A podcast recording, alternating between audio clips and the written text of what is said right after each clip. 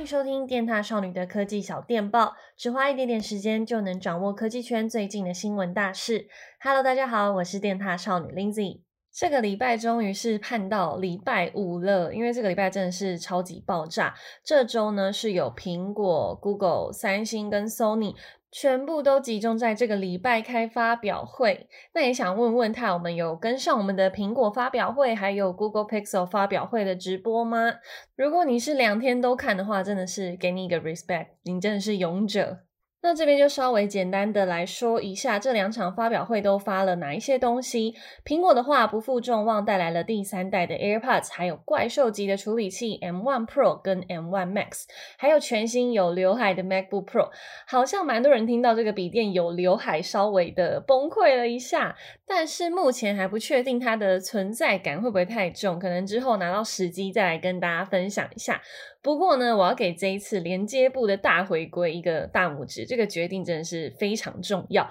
因为我真的超级常忘记带外接连接部。Google Pixel 发表会的话，则是推出他们的系列旗舰新机 Pixel 6。那同时呢，也新增了许多需要借由运算带来的黑科技功能。因为他们这一次嘛，就是纯 Google 协同晶片呢，则是用他们最新自己研发的 Google Tensor。那他们同时也在官网上架了 Google Nest Hub 智慧萤幕，还有第二代的 Pixel Stand 无线充电板。那根据最近的传闻是有提到 Pixel 六呢，这一次还蛮有信心的，为了要抢市占率啊，是生产超过了七百万台。当天直播也还蛮多塔友跟我们分享说他已经在购买了，然后在买的路上放进购物车却没有办法结账的问题。看我们的聊天室，感觉大家是抢成一团啦。那一些热门的颜色啊，也是很早就已经缺货了。我自己的话是还蛮意外，说这一次的 Pixel 发表会居然一个小时就收工了，因为我一直以为会再来个平板或是手表之类的，让整个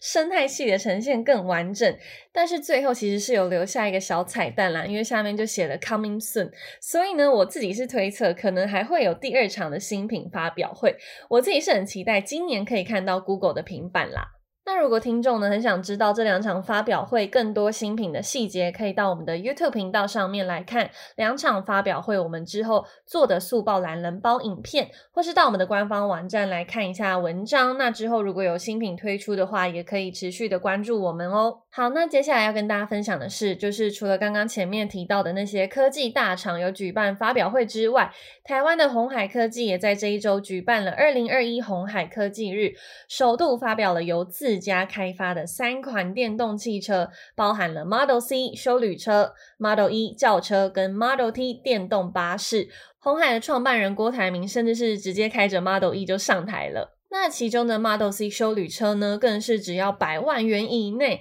它从零加速到一百公里的时间呢，是只需要花费三点八秒。另外就是有七百公里的续航力，预计是在二零二三年的时候在台湾首发上市。虽然我自己是还不会开车，但我听到只要百万元以内的价格，还是吓了一跳，因为呢是比想象中的还要低，而且我还蛮喜欢它的外观设计，就是有一种利落流线型简洁的风格，我自己是还蛮喜欢。的，但是好看是好看，我先考到驾照再说。好，那接下来是 Model E 轿车的部分。这一台车款呢，它锁定的是高端消费者族群。那它具备的动力输出是高达了七百五十匹马力，从零加速到一百公里，更是只要花费二点八秒而已。那续航距离的话，大约是七百五十公里。另外还有提供智能识别的功能，像是可以用脸部辨识啊来解锁车门，还有智能车窗等等。那这一款车型的上市时间预计呢是在 Model C 上市之后。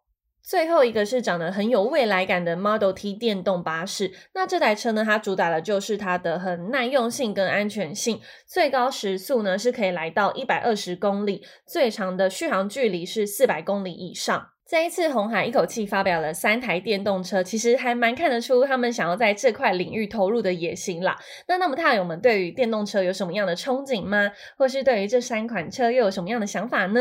我觉得他们内装超级漂亮。好，那接下来呢，今天科技小电报的最后一则消息是要跟大家分享 Instagram 最近推出的两项新功能。第一个呢是生日资讯的功能。其实 Instagram 在九月份的时候就有宣布，未来会要求用户提供个人的生日资讯。这个用意呢是要确保未成年的使用，还有他们的隐私安全。像是在部分的国家，如果你是未满十三岁，是没有办法使用 Instagram 哦。那未满十六岁的用户呢，则是会先把你的账号先预设为不公开。另外就是，IG 如果认定某一则现实动态或是贴文内容是未成年不适合收看的时候，也会主动跳出生日资讯输入的通知，或是再度确认你是不是已经满二十岁了。那如果你是没有达到他们所限制的年龄门槛，就是会被限制观看。那这个用意呢，其实就是要保护未成年啦，避免提早去接触到一些新山色啊，或是血腥暴力的内容。那其实因为现在社群媒体离我们的生活真的是超级紧密，几乎每一天都。都会接触到，那我自己觉得这样设置年龄门槛是还蛮好的，因为就可以避免说在心智年龄还没有成熟的时候就去接触到那些你不应该接触到的内容，而且这样也蛮好的，因为就是他想要限制内容的话，他会先打一层雾面的屏蔽效果，也算是给用户打一个预防针，就是提醒你说接下来可能会看到会让你不舒服的画面。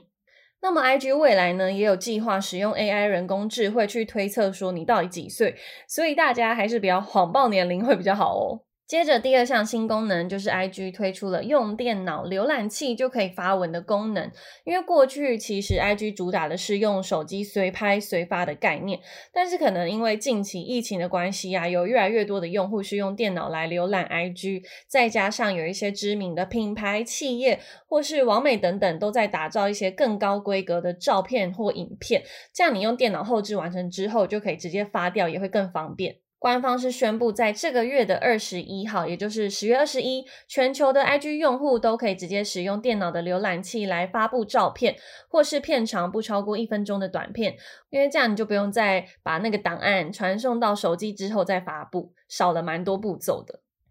那我们觉得 Instagram 推出这两项新功能，对你会有所帮助吗？我自己觉得年龄限制的部分还蛮重要的。因为社群媒体真的对我们的心灵影响的程度是非常巨大，只是我们都不自知。那电脑版的功能，我自己觉得还好，因为我真的很少用电脑来滑 IG，大多还是在手机上用。好啦，那就是本集的科技小电报。如果大家喜欢今天的内容，记得到首页的部分给我们五颗星的 like 哦。我是电獭少女 Lindsay，我们下次见，拜拜。